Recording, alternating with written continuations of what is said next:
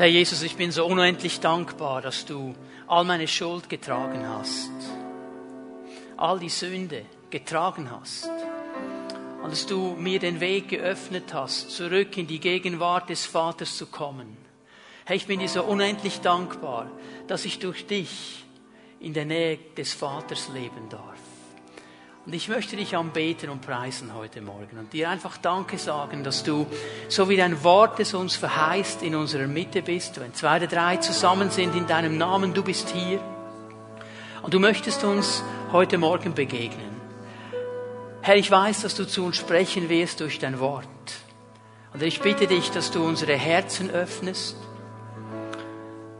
dass du unsere Ohren öffnest, dass wir dein Wort hören und richtig verstehen. Dass wir durch dein Wort ermutigt werden und aufgebaut werden. Dass dein Wort uns ausrichtet auf das, was du für uns geplant hast. Und Herr, dass wir dein Wort heute Morgen einfach mit einem glaubenden Herzen ergreifen dürfen, in unseren Herzen bewahren dürfen und umsetzen dürfen. Ich danke dir dafür. Amen. Amen. Bitte nehmt eure Plätze ein. Ersten Johannesbrief. Fünftes Kapitel. Wir sind im letzten Abschnitt dieses Briefes, in den letzten Versen drin und ähm, habe das so empfunden diese Woche, als ich über diese Verse noch einmal nachgedacht habe. Johannes setzt hier wirklich noch einmal zu einem Paukenschlag an. Er will hier in diesen letzten Versen noch einmal so alles hineinlegen, was wichtig ist und was wir brauchen. Ihr erinnert euch daran, sein Thema durch den ganzen Brief hindurch ist echtes, authentisches Leben. Das echte Leben ist übrigens das, was Menschen suchen. Das echte Leben. Sie suchen das Echte. Sie suchen nicht Kopien. Sie suchen nicht irgendwelche Bilder. Sie suchen nicht eine Schauspielerei. Sie suchen das Echte. Und weißt du, ich muss das hier ganz bewusst sagen, kleine Klammer, echt heißt nicht perfekt. Wir haben oft den Eindruck, ja, das muss alles perfekt sein, sonst ist es nicht das, was der Herr möchte. Echt zu sein heißt nicht perfekt. Echt zu sein heißt ehrlich zu sein, heißt offen zu sein, heißt in dieser Transparenz vor dem Herrn zu leben und auch vor den Menschen zu leben. Dass da nicht alles perfekt ist, das wissen wir alle. Aber es ist dieses innere ausgerichtet sein, Herr, ich will aber dieses Echte und ich will mehr und mehr von diesem Echten in meinem Leben haben und es durch mein Leben hindurch fließen lassen. Das ist das, was die Menschen suchen. Und die werden merken, wenn du versuchst, perfekt zu sein, dann bist du nämlich jemand, der du nicht bist. Und sie werden merken, wenn du echt bist. Und das ist das, was der Herr in diesem Brief durch Johannes uns als Gemeinde ans Herz legt. Erinnert euch daran, es geht immer um Beziehungen. Echtes Leben hat immer zu tun mit Beziehungen. Zuerst einmal mit der Beziehung zu Gott, wo wir in einer echten Beziehung mit ihm leben, wo von ihm her immer wieder diese Liebe kommen kann, diese Annahme. Er ist die Quelle des Lebens. Er ist das echte Leben. Und wenn wir dieses echte Leben wollen, wir müssen uns bei ihm andocken. Wir müssen bei ihm sein, sonst wird das nicht fließen können durch uns hindurch. Hier beginnt es mit diesem echten Leben des Herrn von ihm.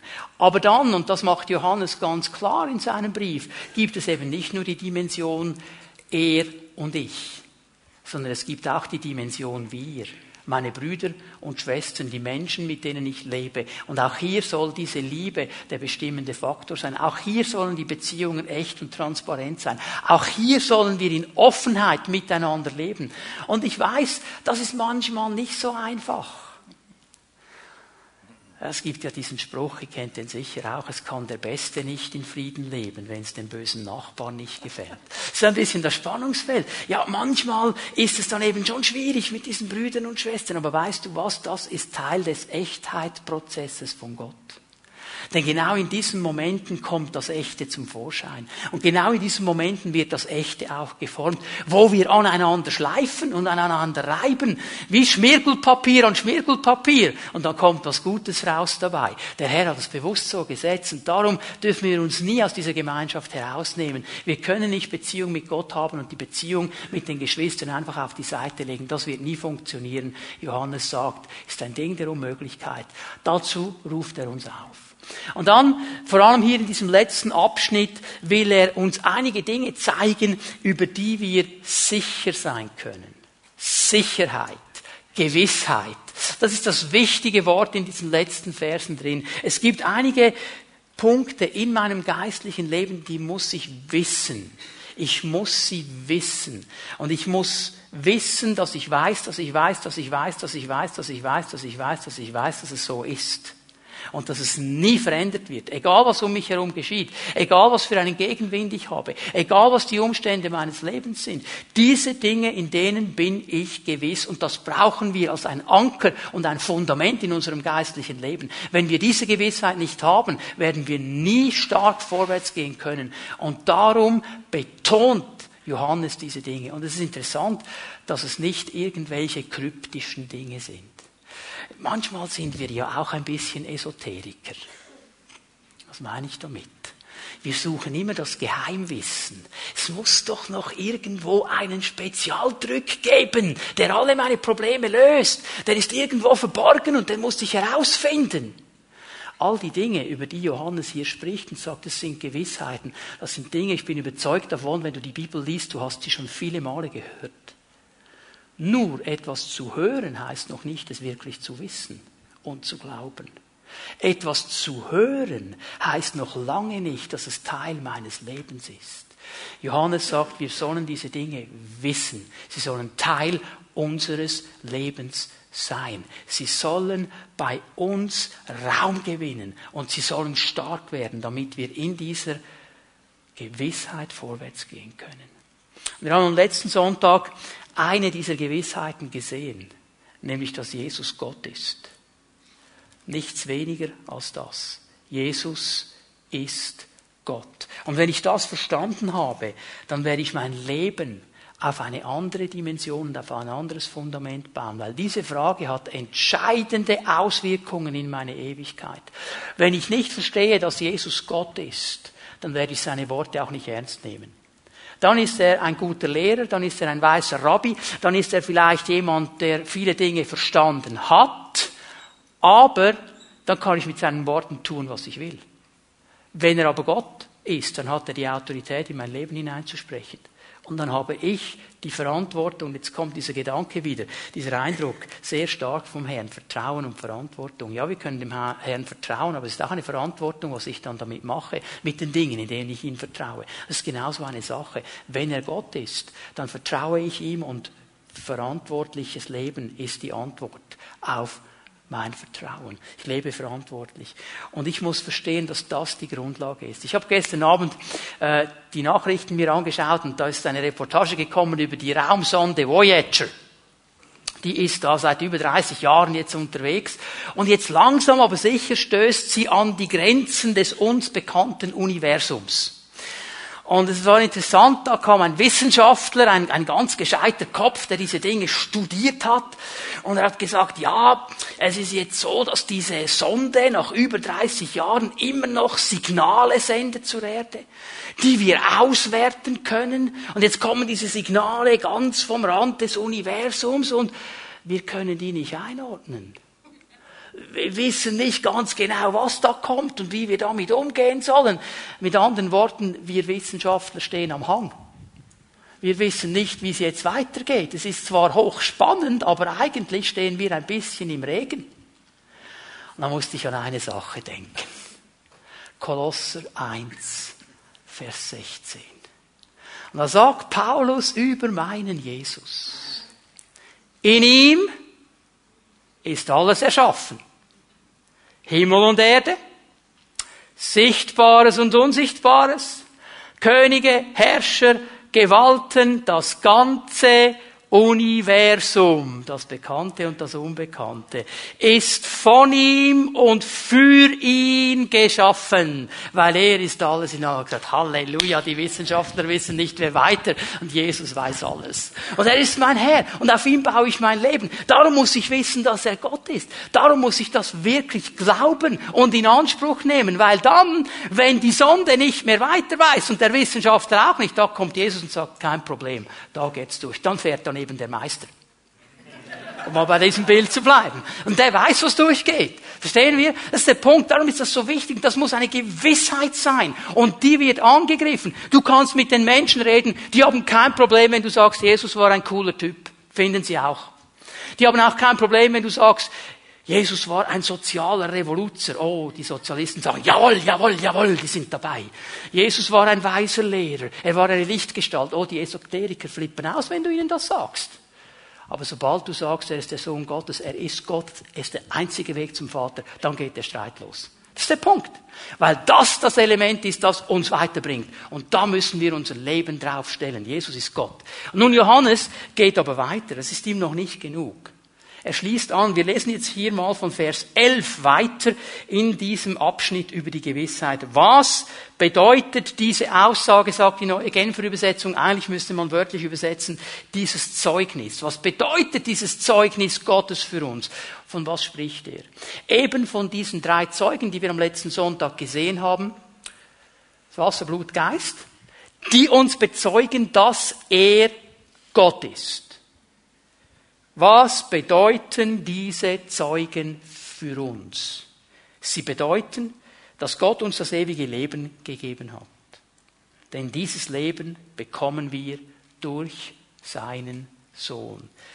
Dass Jesus Gott ist, dieses Zeugnis über ihn, bedeutet für uns, dass Gott uns das ewige Leben gegeben hat und dieses Leben bekommen wir durch ihn. Vers 12. Wer mit dem Sohn verbunden ist, Johannes spricht hier härter. Er sagt ein anderes Wort im griechischen Text. Er sagt, wer den Sohn hat. Wer den Sohn hat. Er geht hier einen viel klareren Schritt. Verbunden ist hier ein bisschen zu schwach. Ich kann mit allen möglichen Dingen verbunden sein und das kann ich auch wechseln, so wie es mir passt, aber was ich habe, habe ich. Wer den Sohn hat, wer ihn aufgenommen hat. Und hör mal, ich muss das noch einmal hier sagen. Es gibt so Leute, die sagen, ja, die Beziehung mit dem Herrn, und da fließt man so herein, das ist so ein Prozess. Nein. Nein. Ich weiß, ob ich da drin bin oder nicht. Ich weiß, ob ich ihn habe oder nicht. Ich weiß, ob ich meine Knie gebogen habe vor ihm und gesagt habe, Jesus, ich nehme dich an als meinen Herrn. Das weiß ich. Und dann habe ich ihn. Und wer den Sohn hat, hat was? Ewiges Leben. Er hat es. Meine Leute sagen, wie kannst du das wissen? Du bist ja überheblich. Wie kannst du sagen, du hast ewiges Leben? Weil ich den Sohn habe. Und weil ich weiß, dass ich weiß, dass ich weiß, dass ich weiß, dass der Sohn mir das Leben gibt.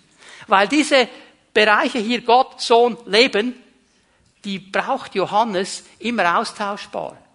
Wenn er vom Sohn spricht, spricht, spricht er immer vom Leben, weil der Sohn uns das Leben bringt. Und das ist die Gewissheit, die er uns hier zeigen will, dass wir wissen dürfen, wir haben ewiges Leben. Wer mit dem Sohn verbunden ist, wer den Sohn hat, er hat das Leben. Wer nicht mit ihm verbunden ist, wer ihn nicht hat, der hat das Leben nicht. Vers 13, ich habe euch diese Dinge geschrieben. Ich schreibe euch das um euch in der Gewissheit zu bestärken, damit ihr das wisst, damit ihr sicher seid, dass ihr das ewige Leben habt. Das ist eine Gewissheit. Das ist nicht ein Bankspiel. Das ist nicht wie wenn du ins Casino gehst und sagst, okay, ich setze mal alles auf die rote 13 und wenn du Pech hast, war es die schwarze 14. Das hat nichts damit zu tun. Viele Christen leben genauso wie in einem Casino. Ja, mal schauen, wie der Herr heute drauf ist. Es geht um Gewissheit. Es geht um Gewissheit. Du kannst diese Gewissheit haben. Wer den Sohn hat, hat das ewige Leben und er kann in diesen Dingen stehen und er kann in der Kraft dieser Dinge vorwärts gehen. Ihr glaubt ja an Jesus, den Sohn Gottes. Wir vertrauen ihm. Nun, wenn ich ihm vertraue, was ist meine Verantwortung? Meine Verantwortung ist, in diesem neuen Leben vorwärts zu gehen, in diesem ewigen Leben zu stehen und ihm Raum zu geben in meinem Leben. Ich habe nur einen Punkt heute Morgen. Gläubige haben die Gewissheit des ewigen Lebens, weil sie das von Gott beschenkt bekommen haben, weil Gott es ihnen gegeben hat durch den Sohn Jesus Christus. Und dieses Leben, von dem ich hier spreche, ist ein ganz anderes Leben als das natürliche Leben, das wir kennen. Es ist eine ganz andere Dimension. Und es ist mein Gebet und mein Anliegen, dass wir das erkennen heute Morgen. Weil wenn wir es nicht erkennen, werden wir immer nur an der Oberfläche kratzen von dem, was Gott uns eigentlich geben möchte. Er spricht hier davon, dass es ein Zeugnis ist, eine Sicherheit in uns. Und es ist interessant, dass wir zwei Zeugen eigentlich haben, ganz kurz hier. Wir haben ein inneres Zeugnis in uns, dass wir für dieses ewige Leben angelegt sind. Der Mensch ist nicht für den Tod geschaffen. Ist euch mal aufgefallen, dass der Mensch nicht für den Tod geschaffen ist? Gott hat nie gesagt, ich habe ihn geschaffen und nach 70, 80, 90, je nach Umständen, ist dann mal vorbei. Er hat diesen Menschen genommen, hat ihn in ein perfektes Umfeld hineingelegt. Da war alles wunderbar perfekt. Und er hat diesem Menschen einen Auftrag gegeben. Du kannst von allem haben, was in diesem Garten drin ist. Von allem. Einen Baum aber, den darfst du nicht, der ist tabu. Ist der Baum der Erkenntnis zwischen Gut und Bös. Was geschieht, wenn du von diesem Baum isst? Bibelkenner. Sterben? Tod. Okay. Gott ist davon ausgegangen, dass er es nicht macht, dass er ewig lebt. Wir sind nicht geschaffen, um zu sterben. Wir sind nicht geschaffen für den Tod. Wir sind für die Ewigkeit geschaffen. Gott wollte in Ewigkeit mit uns zusammen sein. Und weil der Mensch sich dann entschieden hat, so zu fahren, wie er will, das ist eben nicht der Meister gefahren, das ist ein anderer gefahren. Und gesündigt hat und Gott aus der Schule gerannt ist, darum hat Gott gesagt, okay, jetzt aber auch die Konsequenz, jetzt müssen wir ihn aus dem Garten herausnehmen, weil, wenn er noch länger im Garten bleibt, dann ist er noch vom Baum des ewigen Lebens. Konsequenz. Konsequenz. Wenn wir gegen die Worte Gottes gehen, kommt immer eine Konsequenz in unser Leben. Aber wir sind angelegt auf die Ewigkeit. Der Prediger sagt, das Buch des Predigers, der Mensch hat Ewigkeit in seinem Herzen. Und das ist der Grund, dass Menschen suchen nach dem Sinn des Lebens und über das Leben hinaus. Sie suchen nach den Antworten, die da draußen irgendwo sein sollten. Sie fragen nur an den falschen Orten. Sie gehen zu den Steinen und zu den Schamanen und zu den weiß ich was. Und sie sprechen nicht mit dem, der da war und zurückgekommen ist und für alle Ewigkeit lebt, mit meinem Jesus. Er ist der Herr des Lebens. Wir sind angelegt auf ihn. Der Mensch hat dieses innere Zeugnis. Und durch die Wiedergeburt, die geschieht, wenn wir Jesus einladen, wenn wir den Sohn haben, hat der Herr diese Beziehung wiederhergestellt. Können wir wieder in dieser Dimension stehen mit ihm und sind versetzt in diese Beziehung mit ihm und das Leben Gottes kann fließen. wir haben aber auch das äußere Zeugnis und das, das Zeugnis des Wortes. Lass uns ganz schnell noch einmal zu Vers 13 gehen. Ich habe euch diese Dinge geschrieben. Ich habe euch diese Dinge geschrieben. Und hier bezieht sich Johannes nicht nur auf seinen Brief. Er bezieht sich eigentlich auf die ganze Schrift des Neuen Testamentes, die die Christen hier hatten. Er sagt, ihr habt die Worte der Heiligen Schrift und es ist das äußere Zeugnis, das euch immer wieder darauf hinweist, ihr wisst diese Dinge, ihr habt dieses ewige Leben und ihr sollt da drin leben. Nun, der Punkt ist ganz einfach der, Gottes Wort gibt uns die Informationen über unseren Zustand und unsere Stellung über dieses ewige Leben. Gott informiert uns in seinem Wort darüber. Nur, was machen wir damit? Vertrauen wir und leben wir verantwortlich damit? Das ist der Punkt. Vertrauen wir ihm, dass das wirklich stimmt und setzen wir alles daran, dass das, was er sagt über dieses ewige Leben, in meinem Leben Raum gewinnen kann. Und was sagt die Schrift? Über das ewige Leben. Ich werde euch einige Punkte geben, nehmen Sie alle aus dem ersten Johannesbrief, das ist ein großes Thema. Ich werde euch sagen, was es bedeutet, das ewige Leben zu haben. Noch einmal Vers 12. Wer den Sohn hat, der hat das Leben. Wer den Sohn nicht hat, der hat das Leben nicht. Zuerst einmal müssen wir verstehen, dass das ewige Leben zu tun hat mit Jesus Christus. Du kannst dieses ewige Leben nicht trennen von Jesus Christus. Wer den Sohn hat, hat das Leben. Wer den Sohn nicht hat, hat das Leben nicht. Du kannst es nicht trennen von Jesus Christus. Und viele von uns kennen Johannes 10, Vers 10, können das sogar auswendig. Ich bin gekommen, dass sie Leben haben und leben im Minimum, im Überfluss. Von was spricht er hier? Wir müssen verstehen, dass er nicht vom natürlichen Leben spricht, sondern vom göttlichen Leben. Er spricht nicht vom Leben, wie wir es kennen, in unserem natürlichen Umfeld, in unserer natürlichen Welt. Er spricht vom göttlichen Leben. Er braucht dasselbe Wort, das das Leben Gottes auszeichnet, das Leben Gottes charakterisiert, das Leben Gottes zeigt. Nicht das natürliche Leben, das wir hier kennen. Und hier, glaube ich, geschieht ein ganz, ganz großes ein ganz großer Punkt, wo wir vorbeigehen an dem, was Gott eigentlich möchte. Viele Christen haben das nicht verstanden. Für sie ist Jesus einfach der Schlagrahmen auf dem natürlichen Leben. So, Jesus ist quasi die Selbsthilfe, dass mein natürliches Leben noch ein bisschen schöner wird. Und sie wünschen sich einfach, dass Jesus das, was sie schon haben, einfach noch ein bisschen besser macht. Hör mal, das ist weit von dem entfernt, was Jesus sagt, wenn er sagt, ich gebe ihnen Leben und Leben im Überfluss. Das hat nichts zu tun mit, mein Leben wird ein bisschen schöner und ein bisschen besser. Weil das ist der verkürzte Blick auf diese 70, 80, 90 Jahre, die wir haben. Er spricht hier von einer Ewigkeitsdimension. Hör mal, diese 90 Jahre oder wie viel ich dann immer habe, das wird der Herr ja bestimmen. Das ist nur ein Training für das, was in der Ewigkeit kommt. Ich werde eine Ewigkeit mit ihm zusammen sein. Das ist das Wesentliche. Das ist das Wichtige. Nicht, was hier geschieht. Nicht das Natürliche. Wenn ich nämlich glaube, Jesus macht mein natürliches Leben einfach ein bisschen besser, was geschieht dann, wenn er es nicht so macht, wie ich will? Dann passt es mir plötzlich nicht mehr. Er spricht von einem ganz anderen Leben. Er spricht von einer Qualität von Leben. Ich weiß nicht, ob wir das wirklich verstanden haben. Ich weiß nicht, ob wir das wirklich ergriffen haben, das uns total verändern wird, das uns total eine andere Vision geben wird, total in eine andere Richtung ziehen wird. Hast du dir mal überlegt, warum die Christen der ersten Gemeinde, als sie im Kolosseum den Löwen zum Fraß vorgeworfen wurden, als die gesungen haben. Die haben gesungen und den Herrn angebetet. Die Löwen kamen, haben sie angefressen. Die haben gesungen, den Herrn angebetet. Warum haben die das gemacht? Weil Jesus der Schlagraum drauf war. Weil sie verstanden haben, das Natürliche hier ist gar nicht die Sache, das was kommt. Das, was in mir ist, das ewige Leben. Und ich bete meinen Herrn trotzdem an. Hör mal, wenn Jesus einfach dein Schlagraum ist, dann kommt der erste Wind und der Schlagraum ist weg. Das ist kein Fundament. Das kann nicht funktionieren. Das führt dazu, mir hat mal jemand gesagt, ich bin seit 20 Jahren Christ und jetzt ist es das. Habe ich gedacht, von was spricht er? Von was spricht er? Wie, wie, wie, was für einen Jesus hat er? Kann es langweilig werden mit diesem echten Jesus? Nein.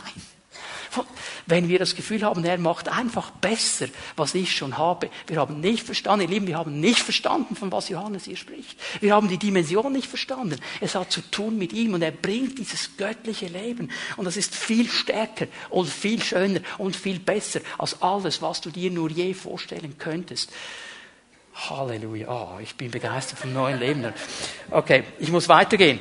Also dieses, dieses neue Leben, dieses ewige Leben bedeutet eben noch etwas. Es bedeutet Veränderung.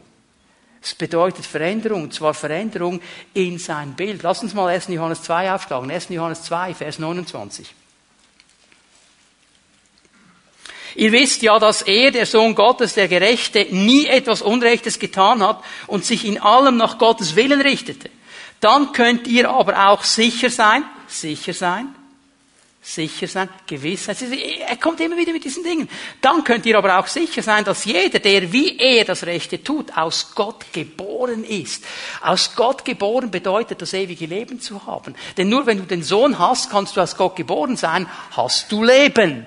Wer aber dieses Leben hat, wird anders leben. Er wird sich verändern. Er wird so versuchen zu leben, wie Jesus gelebt hat. Jesus ist das große Vorbild. Das ist der Punkt hier. Das ewige Leben beginnt in dem Moment, wo Jesus eingeladen wird, wo er kommt, wo ich ihn habe, dann beginnt es und dann entwickelt sich dieses ewige Leben. Ich sag's mal so, weil ich ihm immer mehr Raum gebe und immer mehr Raum gebe und weil ich verstehe, es hat zu tun mit Veränderung. Dieses ewige Leben in mir wird etwas auslösen, es wird etwas verändern, es wird mich nicht so lassen, wie ich bin. Es gibt ja ein Lied, das singen wir gerne an Evangelisationen. Ich komme, wie ich bin. Kennt ihr? Ich komme, wie ich bin. Das ist ein gutes Lied für die Evangelisation. Ich werde nervös, wenn es im Gottesdienst zu fest gesungen wird. Weißt du warum? Viele Christen, die machen das ein Leben lang. Ich komme, wie ich bin. Herr, ich habe immer noch dasselbe Problem wie vor 25 Jahren, aber ich komme, wie ich bin. Du hast mich lieb. Er lässt uns nicht, wie wir sind. Er möchte uns verändern. Er möchte uns verändern. Weil diese Dinge, mit denen du kämpfst, die möchte er dir helfen zu überwinden. Er möchte, dass du anders wirst. Er möchte, dass ich anders werde. Und das ewige Leben wird immer verändern. Das Neue Testament braucht ja verschiedene Begriffe, um dieses neue Leben, dieses ewige Leben zu beschreiben. Ich gebe euch mal ein paar. Petrus sagt, wir haben eine göttliche Natur. Gott in uns göttliche Natur.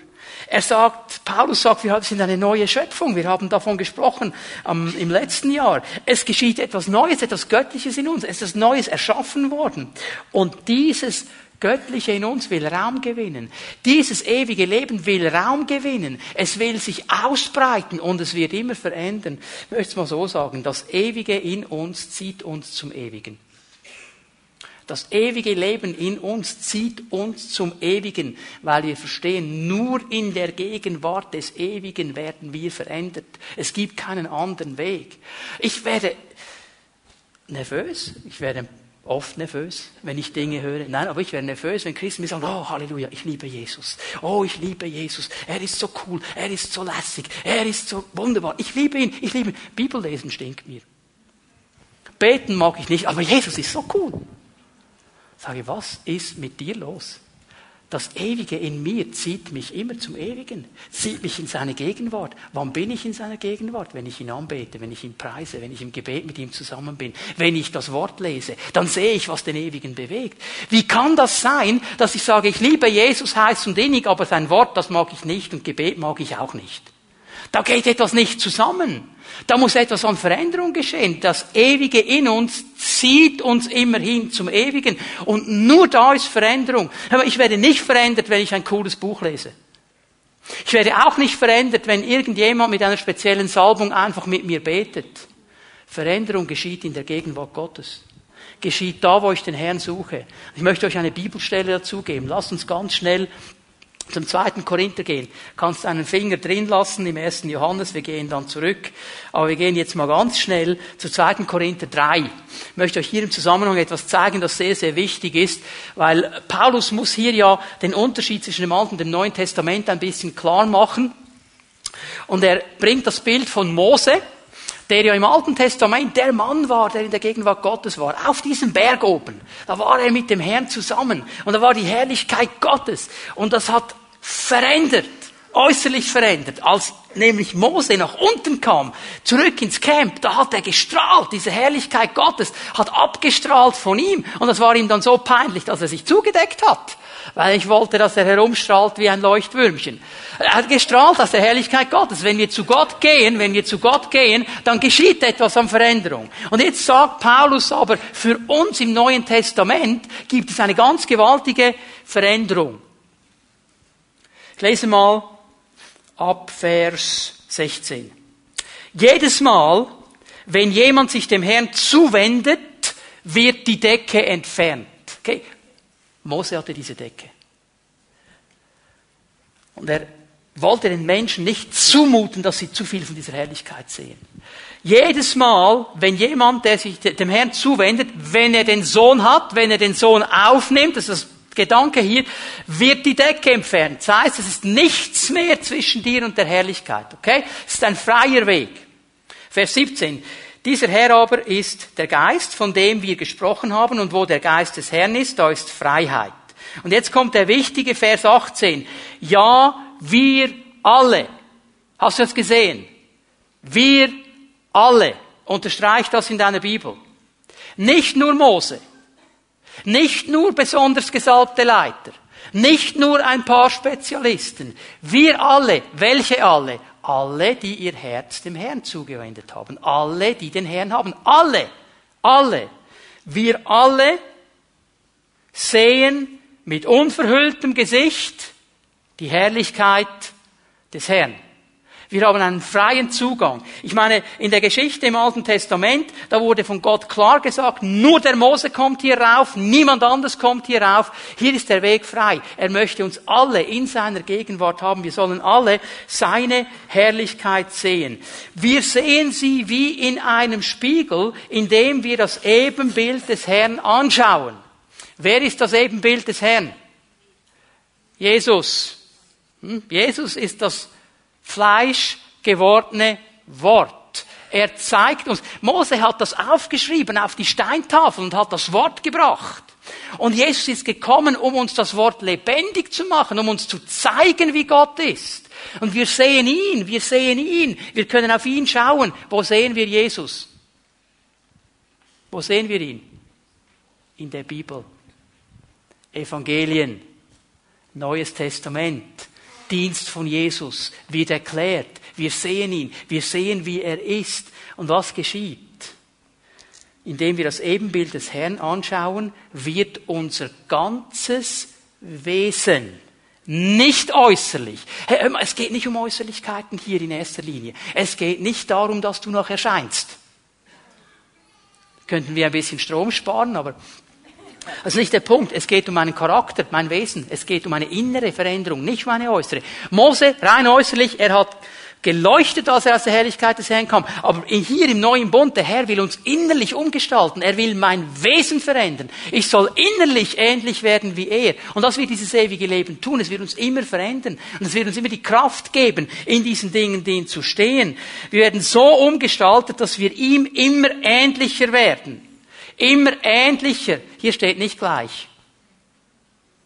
So viel hat Paulus schon verstanden dass wahrscheinlich 1000, 2000, 3000 Jahre nicht reichen würden, um gleich zu werden, aber ähnlicher. Das muss mein Ziel sein. Es gibt Christen, die haben aufgegeben und sagen, ich werde ja sowieso nie so wie er, höre ich gleich auf. Nein, ähnlicher. Er soll uns prägen. Das Ewige in mir zieht mich zum Ewigen. Und diese Umgestaltung ist das Werk des Herrn. Sie ist das Werk seines Geistes. Er gestaltet etwas um in mir. Es ist diese Veränderung. Und darum sind wir nicht dieselben, wenn wir mit Jesus vorwärts gehen. Das wäre eine große Beleidigung, wenn du jemanden nach zehn Jahren wieder siehst, der hat nicht mitbekommen, dass du zu Jesus gehörst, sagst, du bist immer noch derselbe wie vor zehn Jahren. Das wäre eine Beleidigung. Ewiges Leben in uns verändert. Es verändert uns, es macht uns ihm gleich und es geschieht in seiner Gegenwart, wenn ich ihn suche, wenn ich vor ihm bin, wenn ich ihn sehe, wenn ich anfange, seine Prinzipien zu verstehen und diesen Prinzipien Raum gebe. Veränderung. Dieses ewige Leben wird immer verändern. Das ewige Leben macht eine zweite Sache in uns. Es bedeutet Entschiedenheit. Entschiedenheit. 1. Johannes 3, Vers 9. Wer aus Gott geboren ist, also wer den Sohn hat, hat ewiges Leben. Okay, wer ewiges Leben hat, sündigt nicht. Denn in ihm ist und bleibt die erneuernde Kraft Gottes. Gott ist sein Vater geworden. Wie könnte er da noch sündigen? Das ewige Leben bedeutet Entschiedenheit. Und was meint er hier mit dieser Aussage? Eigentlich ist Entschiedenheit eine Auswirkung der Veränderung. Hör mal, je mehr ich die Schönheit des neuen, ewigen Lebens in Gott erkenne, desto klarer wird mir der Schmutz der Sünde bewusst.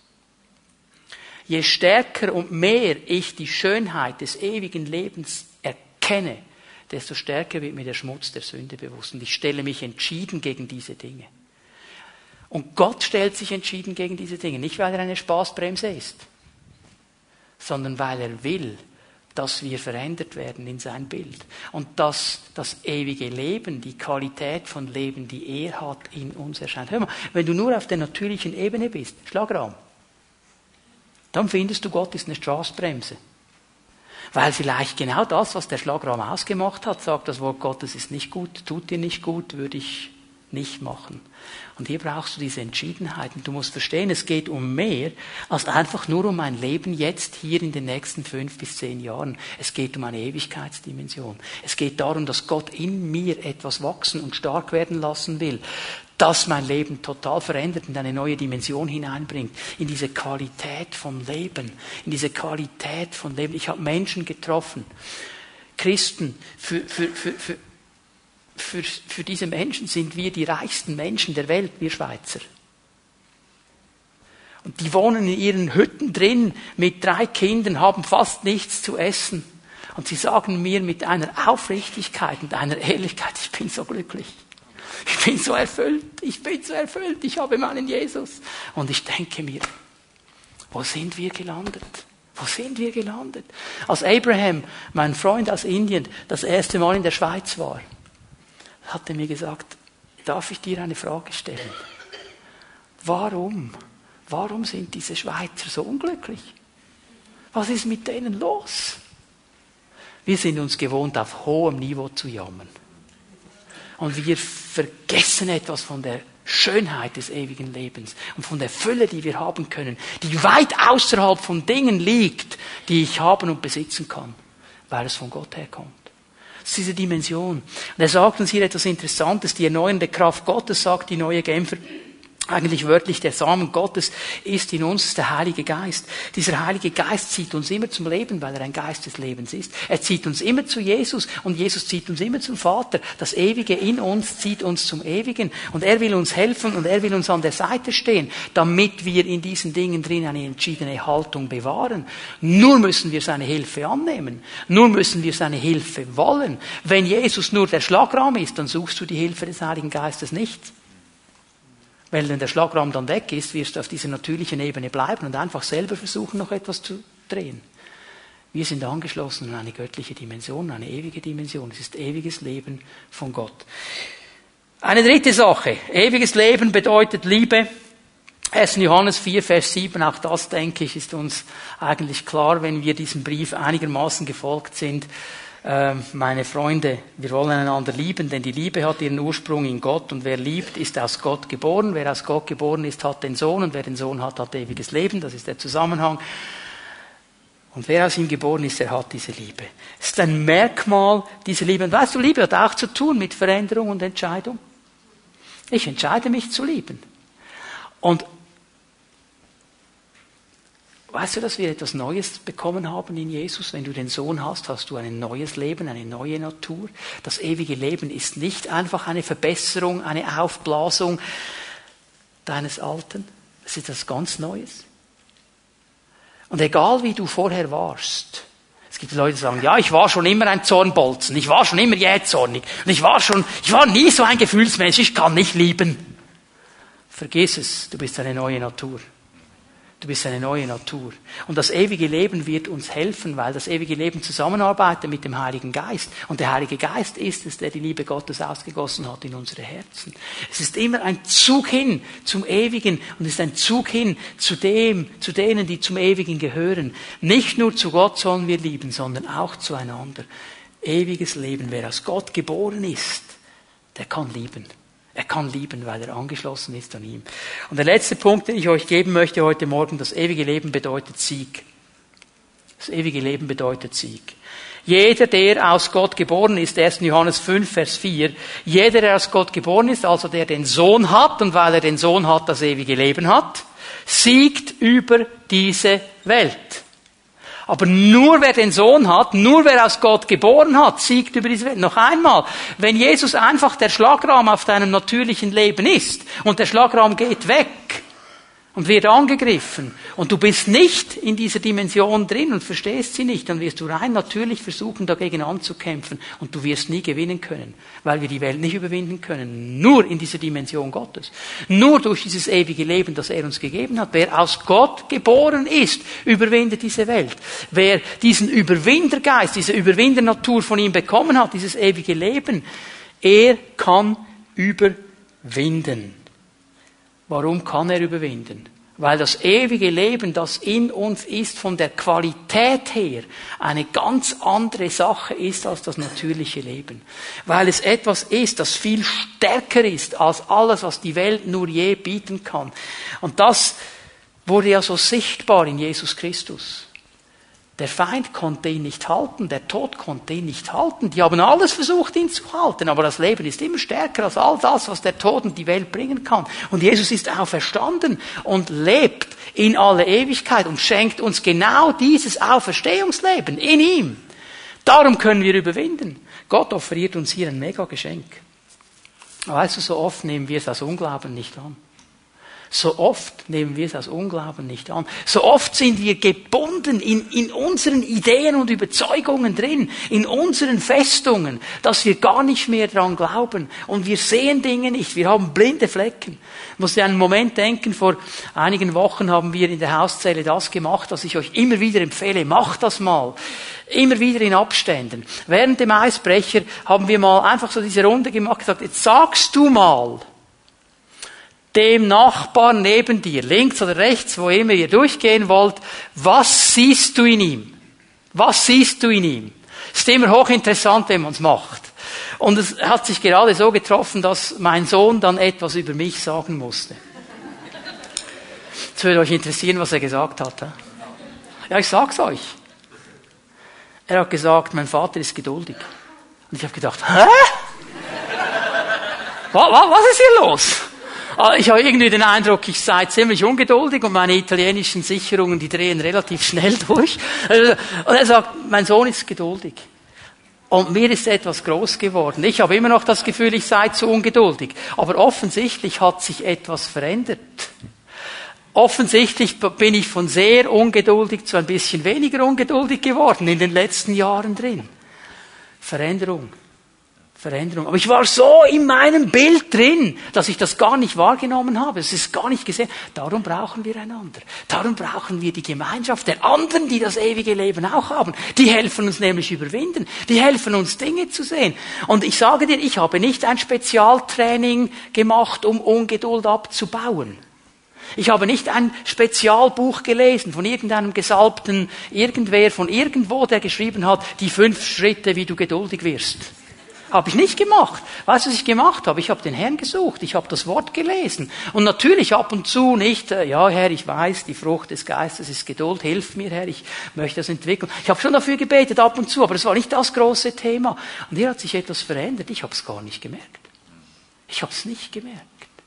Aber das ewige Leben, wenn wir es leben vor ihm, wird uns verändern. Darum müssen wir diese Ausbrecher immer mal wieder machen, damit die anderen dir etwas zeigen, was du gar noch nicht gemerkt hast und wir einander ermutigen. Das ewige Leben ist ein Geschenk Gottes. Und es wird uns in eine Dimension hineinnehmen, die alles andere in den Schatten stellt, weil es die Dimension Gottes ist. Und weißt du, vielleicht sagst du, ich habe Mühe, das zu glauben. Ich habe Mühe, das zu glauben, dass das bei mir geschehen kann. Bei den anderen vielleicht, aber bei mir. Meine, mit all meinen Punkten, mit all meinen Dingen, die ich da habe. Wenn du das tust, und das hat Johannes so gesagt, dann sagst du, Gott ist ein Lügner. Wenn du ihm das nicht glauben kannst, dann sagst du, er ist ein Lügner. Aber er ist kein Lügner. Und er wartet eigentlich nur auf eines. Er wartet darauf, dass wir uns ausstrecken. Weißt du, Vertrauen, Vertrauen ist ja, ich muss immer an eine Sache denken. Ich muss nochmal meinen Sohn bemühen, als er ganz klein war. Dann machen die Papis ja gern dieses Spiel, nicht? Der Sohn auf der Mauer und komm, Papi, fang dich auf und so. Und das hat ganz gut funktioniert. Er ist gekommen, weil er gewusst hat, ich, ich halte ihn, ich halte ihn. Heute könnte ich ihn nicht mehr halten. So groß geworden. Aber ich habe ihn gehalten. Und dann war mal jemand da bei uns auf Besuch und er wollte das auch testen. Josua, komm, Josua. Josua ist nicht gesprungen. Ist nicht gesprungen. Das ist nicht Papi.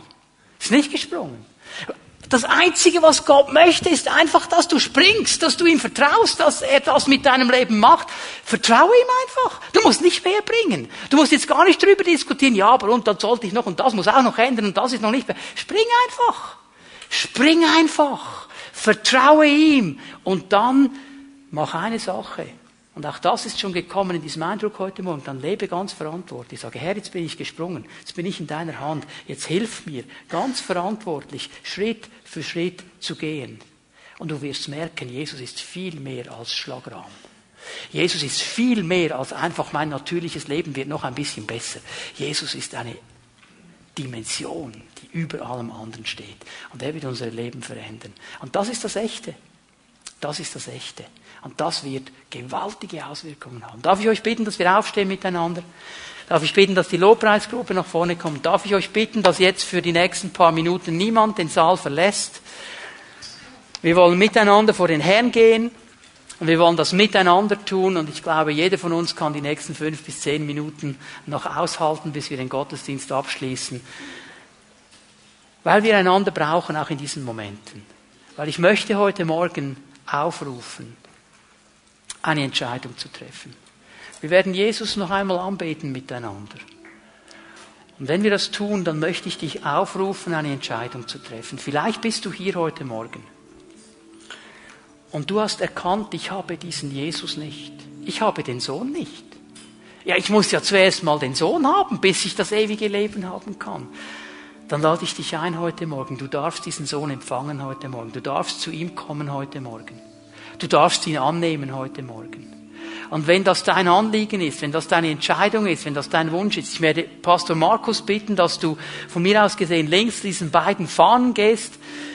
Wenn das dein Anliegen ist, also ich habe den Sohn nicht, aber ich möchte den Sohn haben, dann möchte ich dich bitten, wenn wir jetzt gleich anfangen, den Herrn noch einmal anzubeten, dann geh bitte zu Pastor Markus hier bei diesen Fahnen und sag ihm, hey, ich habe den Sohn nicht. Und der wird dir gerne erklären, wie du den Sohn bekommen kannst, wie du das ewige Leben bekommen kannst. Und wenn zu viele Leute da werden, dann werden die anderen Pastoren auch noch kommen.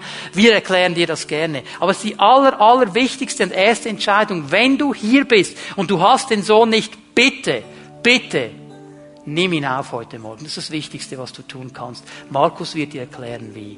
Und dann werde ich dich einladen, wenn du sagst, okay, ich habe den Sohn, aber ich habe wirklich immer so ein bisschen das Gefühl gehabt, er macht einfach das, was ich schon habe, noch ein bisschen besser. Dann lade ich dich ein, eine Entscheidung zu treffen, in diese Dimension Gottes hineinzustehen und zu verstehen heute Morgen, dass es viel mehr ist als das Natürliche, seine ewige Dimension hat.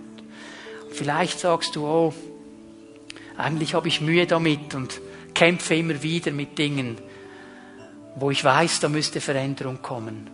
Dann triff eine Entscheidung heute Morgen und sag, Herr, dein ewiges Leben, deine Gegenwart wird mich verändern. Ich will das einfach glauben. Vielleicht brauchst du Sieg, vielleicht brauchst du Liebe, vielleicht brauchst du eine neue Entschiedenheit, was immer es ist. Entscheide dich, diesem Leben Raum zu geben. Entscheide dich, diesem Leben Raum zu geben und es wird etwas geschehen in deinem Leben. Wir beten Jesus an miteinander. Bitte, Rahel, leite uns hinein einen Chorus. Und während wir das tun, dann lade ich dich ein, wenn du eine Entscheidung treffen willst, was immer dir der Herr gesagt hat heute Morgen. Ich lade dich ein, dass du aus deiner Reihe hervorkommst und dich hier vorne aufstellst und einfach anfängst, hier den Herrn anzubeten. Aber wenn du hier nach vorne kommst, dann ist es ein Zeichen und ein Zeugnis vor der sichtbaren und unsichtbaren Welt, dass du nämlich sagst, jawohl, Herr, ich habe dich verstanden und ich suche dieses ewige Leben und das das ist mein Zeugnis heute Morgen und das ist mein Bekenntnis. Und wenn wir hier vorne miteinander Jesus anbeten, der Geist Gottes wird sich bewegen und wird Dinge freisetzen. So lasst uns den Herrn miteinander anbeten und von ihm empfangen.